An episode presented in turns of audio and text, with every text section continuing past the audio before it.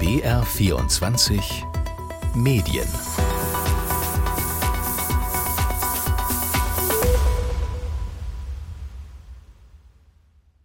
Mit Jonathan Schulenburg. Heute geht es in BR24 Medien um die Zukunft, um Reformen, um viel Geld und um gute und vielleicht weniger gute Ideen. Wir fragen, wie radikal muss der öffentlich-rechtliche Rundfunk umgebaut werden? Kritisiert wird natürlich immer viel am öffentlich-rechtlichen.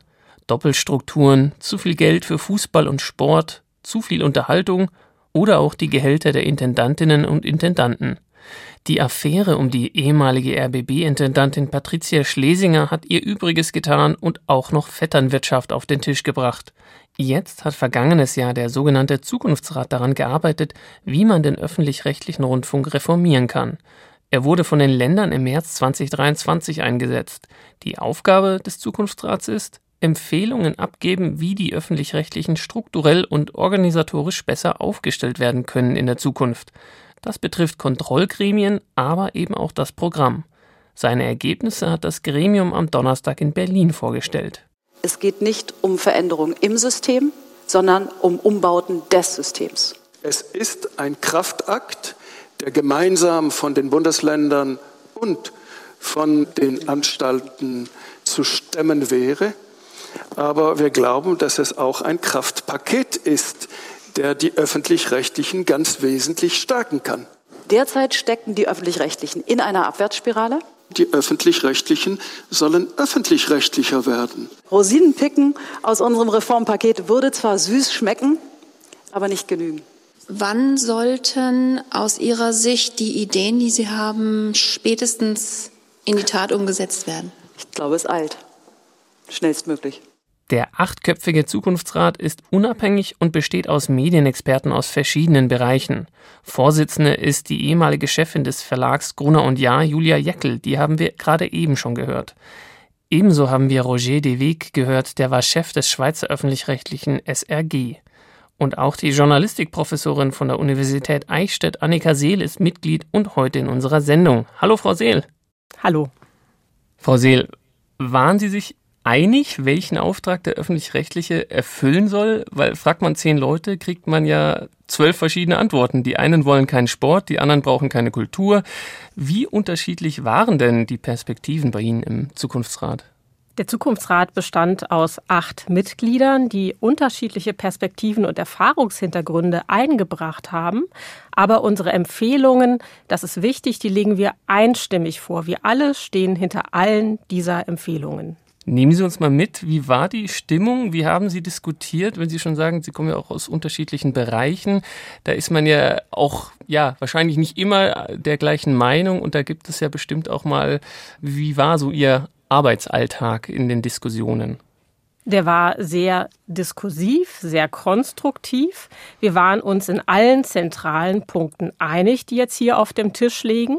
Und die Diskussionen haben wirklich davon profitiert, dass wir unterschiedliche Hintergründe haben, sei es aus der Rechtswissenschaft, sei es aus der Praxis, dem Medienmanagement oder der Kommunikationswissenschaft. Und es hat natürlich einige Zeit gebraucht, äh, das liegt in der Natur der Sache, dass man sich auch in diese anderen Erfahrungshintergründe wissenschaftlichen Hintergründe ein Stück weit eindenkt. Aber dann haben diese wunderbar zusammengefunden und jetzt am Ende diesen Vorschlag, den wir alle teilen, ergeben.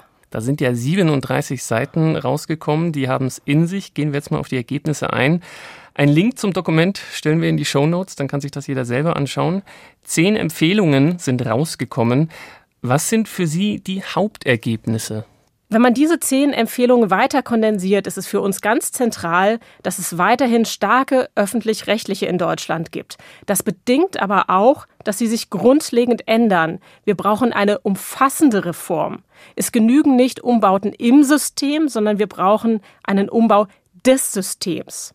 Das inkludierte wirksame Kontrolle, eine ARD-Anstalt statt nur einer Arbeitsgemeinschaft, um so Mehrfachstrukturen abzubauen, Leitung statt nur Koordination und ein Finanzierungssystem, das die Leistung nach vorne stellt. dröseln wir mal das ein bisschen auf. Keine Sendergemeinschaft ARD mehr, sondern eine zentrale ARD-Anstalt sozusagen oben drüber, die ihre Aufträge an die Landesrundfunkanstalten gibt. Erklären Sie mal, wie das gedacht ist. Heute wird die ARD aufwendig koordiniert. Das ist nicht zielorientiert geleitet und auch nicht wirksam kontrolliert. Es gibt wenig Instanzen innerhalb dieser Arbeitsgemeinschaft, die das Große und das Ganze im Blick behalten. Das mindert ihre Strategiefähigkeit und auch die Qualitätskontrolle. Es gibt kostenspielige Doppel, ja teilweise sogar bis zu neun Infrastrukturen und das macht es langsam und zu schwerfällig, insbesondere für eine digitale Welt. Die ARD ist modernisierungswillig, aber nur besingt modernisierungsfähig in diesen Strukturen. Und die Landesrundfunkanstalten, das ist unser Vorschlag, sollen sich mehr auf das Regionale konzentrieren. Unsere Empfehlung ist daher die Errichtung einer ARD-Anstalt mit einer zentralen Leitung. Die Landesrundfunkanstalten erhalten mehr Raum für das Regionale. Also Ziel ist eine beschluss- und auch strategiefähige, effiziente ARD. Zentrales soll zentral passieren, Regionales regional. Die ARD-Anstalt ist verantwortlich für alle bundesweiten Angebote und die zentralen Dienstleistungen. Der Vorteil ist also, Sie kann sich eindeutiger am Auftrag orientieren, kann effizienter vor allem in programmfernen Bereichen agieren und kann die digitale Transformation so konsequent und auch schnell umsetzen. Positive Effekte ergeben sich dann für die Stärkung der AD eigenen Plattformen und Programme. Wir rechnen hier auch mit deutlichen Effizienzgewinnen, einer wirksamen Aufsicht und eben auch mehr Regionalität. Das heißt, die Landesrundfunkanstalten bestehen in unserem Vorschlag fort, aber sie werden im Sinne ihrer eigentlichen Bestimmung aufgewertet, nämlich der regionalen Grundversorgung. Sie können, das haben Sie angedeutet, auch Aufgaben für die ARD-Anstalt übernehmen, dann aber auf Anforderung. Also quasi auch in ein Abbau in der ganzen Verwaltung. Und den nächsten mhm. Punkt hören die Intendantinnen und Intendanten vielleicht nicht so gerne. Das Intendantenprinzip soll aufgelöst werden und jeweils kollegiale Geschäftsführungen in den Rundfunkanstalten eingesetzt werden. Hat sie da auch die politische Debatte seit Schlesinger ein bisschen getrieben oder die Entwicklung seitdem?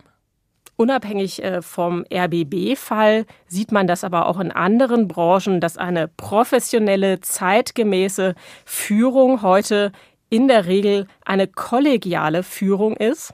Das ist auch deshalb notwendig, weil heute so viele Kompetenzen gebraucht werden, anders als das vielleicht äh, vor 30 Jahren war, dass kaum eine Person das alles im Blick und kompetent bearbeiten kann und sich somit eine kollegiale Geschäftsleitung auch ergänzt. Die Gehälter sind ja in der Öffentlichkeit groß diskutiert worden, aber in Ihrem Papier nicht so sehr, würde ich jetzt mal sagen. Es heißt, ein von vornherein auf niedrige Gehälter abzielender Gehaltspopulismus hilft nicht weiter. Nötig sind vielmehr funktionsadäquate Gehälter. Was meinen Sie damit? Wir haben in dem Bericht, denken wir, eine sehr differenzierte Position beschrieben. Tatsächlich Gehaltspopulismus, das halten wir für falsch. Andererseits ist aber auch klar, dass die Geschäftsleitung einer öffentlich-rechtlichen Anstalt nicht alleine oder auch nur vordergründig finanziell motiviert ist.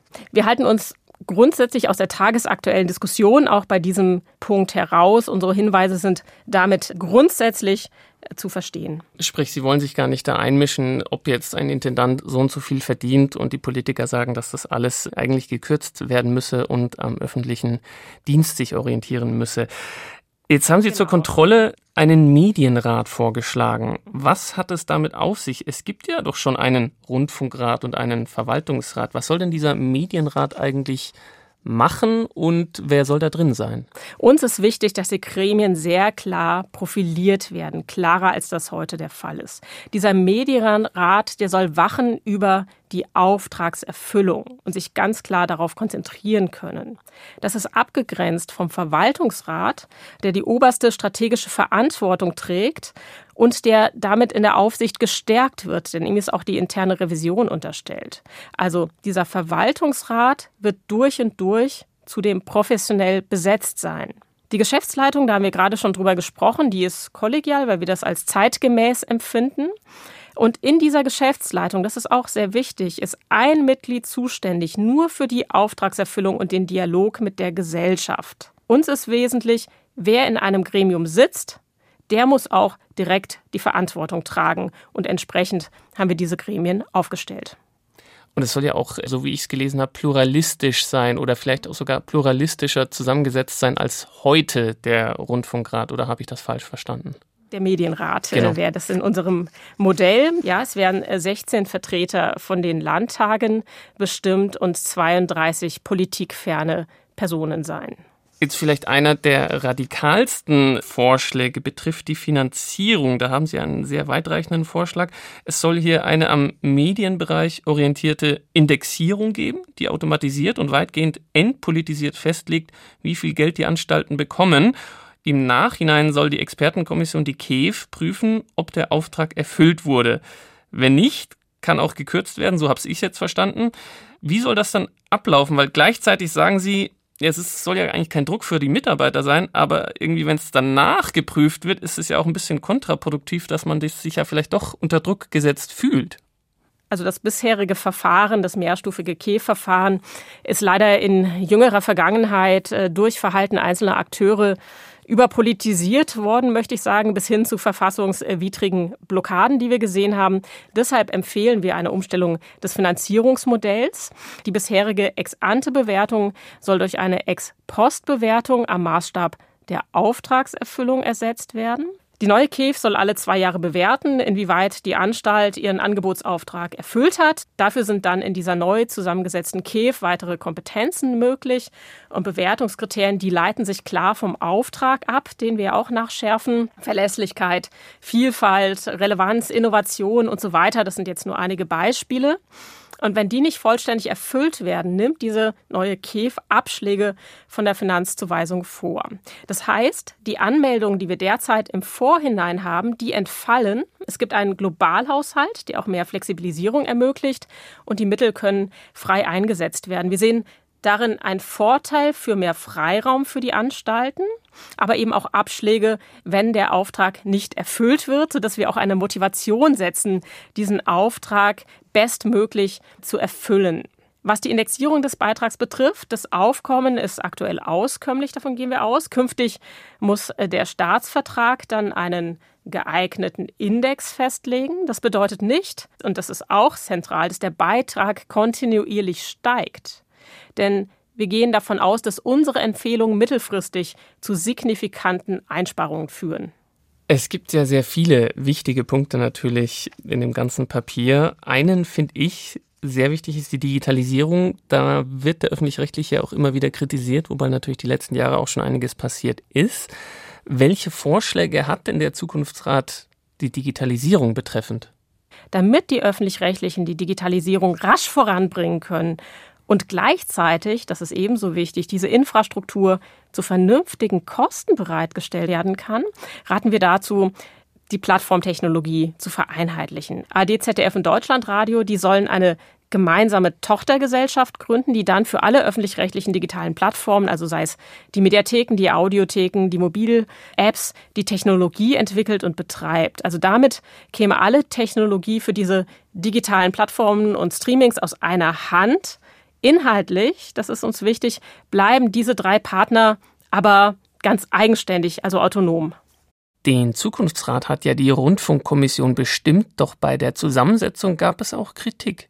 Nicht alle fühlten sich repräsentiert, vor allem die Praktiker, die Macher bei den öffentlich-rechtlichen. Einer, der diese Kritik äußert, ist Hubert Krech vom ZDF.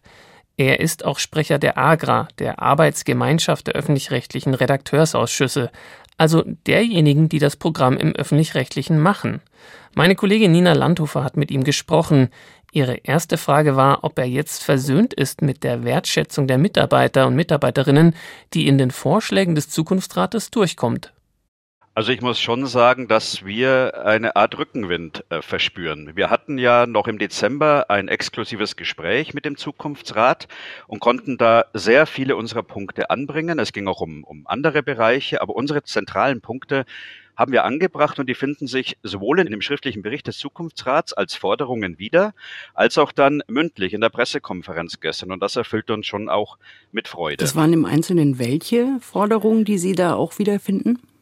Also es ist ja so, dass ganz viele Reformen stecken bleiben, weil die Menschen, um die es sich dann im Endeffekt dreht, nicht mitgenommen werden. Und deswegen gibt es ja die Redaktionsausschüsse in den öffentlich-rechtlichen Anstalten, also nicht in jeder. Zum Beispiel der Bayerische Rundfunk hat ja jetzt erst angefangen, einen Beirat zu gründen, aber es gibt auch sehr starke Redaktionsausschüsse, zum Beispiel beim Norddeutschen Rundfunk oder beim Westdeutschen Rundfunk, beim ZDF sind wir daran, es zu verbessern. Und da geht es um Mitsprache, denn die Programmmacherinnen und Macher sind ja die, die letztendlich das Programm verantworten, also das, für das die Zuschauerinnen und Zuschauer und die Zuhörerinnen und Zuhörer bezahlen. Das sind die Programmmacherinnen, die auch vom Verfassungsgericht eine herausgehobene Stellung haben im gesamten Rundfunkgefüge. Und das berührt den Kern der inneren Pressefreiheit. Das heißt, keiner darf unter Druck geraten, etwas zu sagen, was nicht äh, Sache ist. Also man kann nicht gezwungen werden, einen Beitrag so zu bauen, wie es der Chef gerne möchte. Aber es geht auch darum, bestimmte Mitspracherechte, wenn es Sachen betrifft, also so wie Personalräte um sich ums Arbeitsrecht kümmern, kümmern sich Redaktionsausschüsse um alles, was die redaktionelle Arbeit betrifft. Und das steht deutlich in dem Bericht drin. Maßnahmen müssen in den Sendern geschaffen werden, um die Mitsprache oder die Rechte der programmmachenden Mitarbeiterinnen zu stärken. Und das ist eine zentrale Forderung und die ist da drin. Und wir kämpfen schon sehr lange dafür, dass wir zum Beispiel auch einen Sitz in den Rundfunkräten der ARD-Anstalten oder auch im ZDF-Fernsehrat haben. Da geht es gar nicht darum, dass wir uns selbst kontrollieren wollen, sondern es geht darum, dass wir den ungeschminkten Blick in den Maschinenraum, den redaktionellen Maschinenraum bis dorthin bringen können, transportieren können, wo die Aufsicht sitzt. Ja, es muss ja nicht jedes Mal gleich ein Skandal dort äh, präsentiert werden, aber ich finde, es gehört sich schon, dass die Programmmacherinnen und Macher bei dem Gremium, das sie betrifft, nämlich Aufsicht über das Programm, zumindest mal ein Rederecht haben. Ich fand es tatsächlich auch sehr auffällig, weil einerseits immer wieder betont wurde, dass auch freie Mitarbeiterinnen und Mitarbeiter, Drehbuchautoren und so weiter und so fort fair bezahlt werden müssen, weil nämlich, und das haben sie ja auch immer immer wieder ähm, betont in der Pressekonferenz, weil nämlich die, die Mitarbeiter frei von Druck sein sollen. Nur so wurde immer wieder gesagt, könnte Kreativität entstehen, die wir eben brauchen als Programmmacherinnen und Programmmacher. Das ist da wahrscheinlich so ein bisschen auch das, was Ihnen sehr in die Hände spielt. Was sagen Sie denn so zu den anderen Vorschlägen des Zukunftsrates, die präsentiert wurden? Wir finden sehr interessant diesen Punkt, dass diese Allmacht der Intendantinnen und Intendanten nicht gebrochen wird. Wir finden schon, dass es irgendwo entschieden werden muss, wo der Hase hinläuft. Aber eine kollegiale Zusammenarbeit ist zumindest diskussionswürdig und interessant. Und da das steht ja auch in dem Bericht drin, sollten auch die Mitarbeiterinnen und Mitarbeiter äh, mehr Gehör finden. Also da bin ich sehr gespannt über diese Entwicklung. Und die anderen Punkte, die noch Natürlich muss man sich vieles einfach genau angucken. Zum Beispiel die die zukünftige Finanzierung des öffentlich-rechtlichen. Das klare Bekenntnis zu einer politisch unabhängigen Finanzierung ist natürlich klar, äh, davon darf man nicht abweichen. Das müsste man sich aber genau angucken, was es heißt Ex-Post-Finanzierung. Also es darf ja nicht sein, dass willfährige Berichterstattung nur Geld bekommt, sondern es muss schon klar sein, dass das Geld und äh, die Programminhalte voneinander getrennt sind. Das ist sehr schwammig. Äh, was es bedeutet, hat, äh, man bekommt Geld rückwirkend, wenn man den Auftrag erfüllt. Und da muss man wirklich aufpassen. Aber ich glaube, da war der Zukunftsrat klug genug und es gibt ja genügend Verfassungsrechtler in den Staatskanzleien, die das vielleicht auch bremsen werden. Also das ist unsere Hoffnung. Wir haben ja tatsächlich auch ein paar Gegenvorschläge in den letzten Tagen und Wochen schon gehört von den unionsgeführten Ländern, die ja auch den Zukunftsrat eigentlich mit beauftragt haben. Also nochmal so, was denken Sie, wie, wie realistisch ist da jetzt eine wirklich ehrliche Diskussion auch in so einem Wahlkampfjahr? Ja, das ist eine wirklich äh, schwierige Frage. Unser Wunsch wäre tatsächlich, dass wir nicht zu, wirklich zu einer Art Rosinenpickerei jetzt kommen. Jeder liest aus dem Bericht das raus, was er will, oder man sagt, ach, Dankeschön für die Ideen, wir machen es aber ganz anders. Das wäre total unehrlich und das untergräbt das Vertrauen auch in die Politik, wenn jetzt da jeder wieder sein, sein Süppchen kocht. Dieser Zukunftsrat wurde von allen 16 Bundesländern eingesetzt und man sollte schon auch positiv erstmal zur Kenntnis nehmen, was da gesagt wird. Die haben sich neun Monate lang den Kopf gemacht, mit ganz vielen Leuten gesprochen und das wäre unverschämt, das jetzt einfach wegzuwischen. Die Länder entscheiden, wie die Medien in Deutschland aussehen. Natürlich ist legitim, dass bestimmte Vorschläge diskutiert werden, die auch jetzt nicht im Zukunftsrat herauskommen, aber man muss den berücksichtigen. Und natürlich, Sie sprechen es an, Wahljahr. Wir wissen, wie gerade in Ostdeutschland der öffentlich-rechtliche Rundfunk und überhaupt freie Medien unter Druck geraten sind durch die AfD und nicht nur. da haben wir schon große Sorge, dass das unter die Räder geht. Aber wir können wirklich nur jeden Tag kämpfen mit guter Berichterstattung über alles und über ein klares, wachsames Auge über das, was gesendet wird. Hubert Krech war das, der Sprecher der Arbeitsgemeinschaft der öffentlich-rechtlichen Redakteursausschüsse im Gespräch mit meiner Kollegin Nina Landhofer. Und am Donnerstag habe ich mit Heike Raab reden können. Sie ist die Staatssekretärin in der Staatskanzlei Rheinland-Pfalz, aber eben auch Koordinatorin der Rundfunkkommission, die den Zukunftsrat eingesetzt hatte im vergangenen Jahr. Meine erste Frage war, ob sie denn zufrieden ist mit der Arbeit des Zukunftsrates und wie sie die Vorschläge bewertet. Die Reformen zeigen, dass der öffentlich-rechtliche Rundfunk, unser Mediensystem, es wert ist, reformiert zu werden. Gleichzeitig ist er reformfähig und reformwürdig und er spielt eine ganz wichtige Rolle in der Demokratie und der Gesellschaft. Und dies sich nochmal zu vergewissern, ist auch ein sehr positives Momentum und es ist auch ein Schwungrad, was die Reformen jetzt auch antreiben sollte. Ich will aber auch sagen, wir Länder und der Zukunftsrat haben uns unabhängig voneinander auf den Weg gemacht, Reformen anzudenken und in den Vorschlägen des Zukunftsrates finde ich einige Themen wieder, die uns Länder auch sehr bewegen. Was sind denn in Ihren Augen die drei wichtigsten Punkte des Zukunftsrats jetzt bei den Reformen? Auf den ersten Blick kann ich jetzt einmal sagen, ohne dass ich den Diskussionen in der Ländergemeinschaft vorgreifen möchte, es geht um den Auftrag und es geht darum, eben alle Generationen, die Jüngeren und die Älteren zu erreichen und hier eine ganz konsequente Digitalisierung voranzutreiben. Das zweite ganz wesentliche Thema ist auch das Thema der Strukturveränderung. Der Zukunftsrat hat in der Pressekonferenz gesagt, man will das System umbauen. Und das macht er mit einer großen Konsequenz. Wir haben immer im Länderkreis von Doppelstrukturen abbauen gesprochen. Da geht der Zukunftsrat noch weiter. Wie ich finde, interessante Ansätze, die wir intensiv diskutieren sollten. Und das dritte große Thema, das auch uns Länder bewegt, ist das Thema Sparen und künftige Finanzierung. Die Vorschläge des Zukunftsrates, auch unsere, nehmen immer auch diesen Doppelklang in den Blick.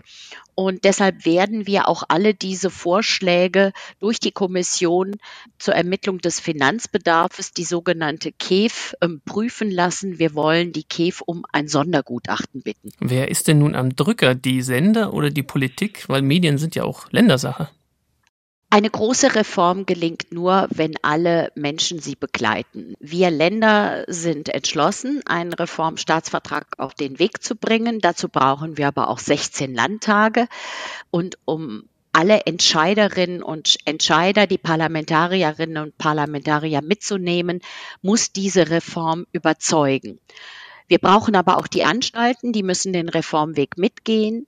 Wir brauchen auch die Kommission zur Ermittlung des Finanzbedarfs, die in einem Sondergutachten uns noch vielleicht Informationen gibt.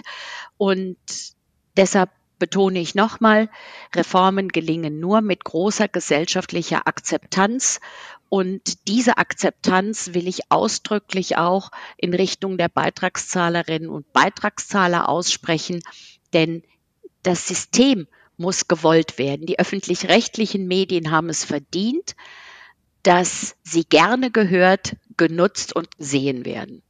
Ja, vielen Dank, Heike Raab, Staatssekretärin in der Staatskanzlei Rheinland-Pfalz, aber eben auch Koordinatorin der Rundfunkkommission, die den Zukunftsrat eingesetzt hat. Vielen Dank für das Gespräch. Ich danke Ihnen auch ganz herzlich, Herr Schulenburg, und gute Zeit.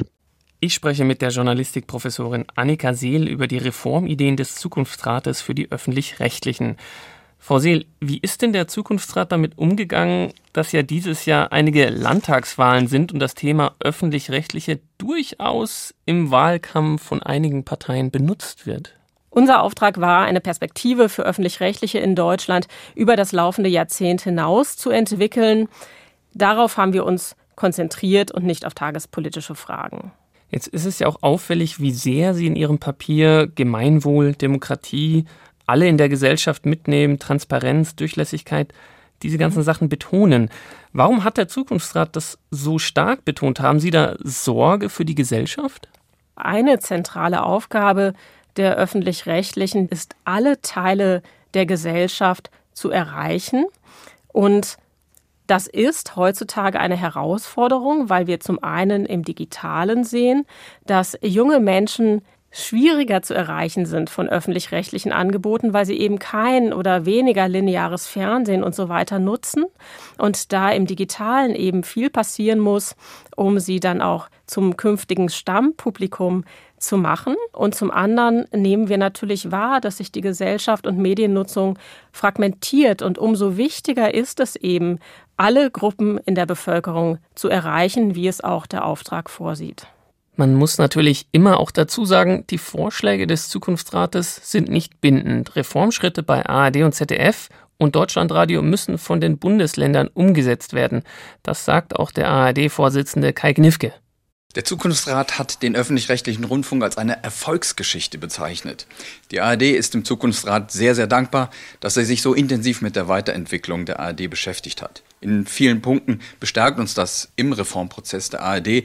Jetzt sind aber erstmal unsere Auftraggeber, nämlich die Länder am Zug. Die ARD wird in jedem Fall ihren Weg der Digitalisierung, der regionalen Verankerung und der Effizienzsteigerung konsequent fortsetzen. Mir kommt jetzt so ein bisschen vor, jeder bringt so ein bisschen seine eigenen Vorschläge mit. Die Politik, sprich die einzelnen Länder, die öffentlich-rechtlichen selbst natürlich. Sie als Zukunftsrat, Sie wurden ja von der Politik beauftragt. Mhm. Was wünschen Sie sich, wie es jetzt weitergeht, dass Ihre Arbeit nicht verpufft und nur Rosinen gepickt werden, sage ich jetzt mal? Ja, in der Tat, was Sie hier vorgelegt haben, ist ein Gesamtvorschlag, aus dem man nicht Rosinen rauspicken sollte, weil sie vielleicht äh, süß schmecken, sondern das eine funktioniert nur mit dem anderen, ist miteinander verknüpft. Insofern ist das wirklich als Gesamtvorschlag zu betrachten. Annika Seel war heute zu Gast in BR24 Medien. Sie ist Journalistikprofessorin an der Universität Eichstätt, aber auch Mitglied im sogenannten Zukunftsrat. Vielen Dank, dass Sie sich Zeit genommen haben, Frau Seel. Sehr gerne. Wir werden weiter beobachten und berichten, ob es dann zur Rosinenpickerei kommt oder zu einer radikalen Reform beim öffentlich-rechtlichen. Ich bedanke mich fürs Zuhören und bis zum nächsten Mal, sagt Jonathan Schulenburg.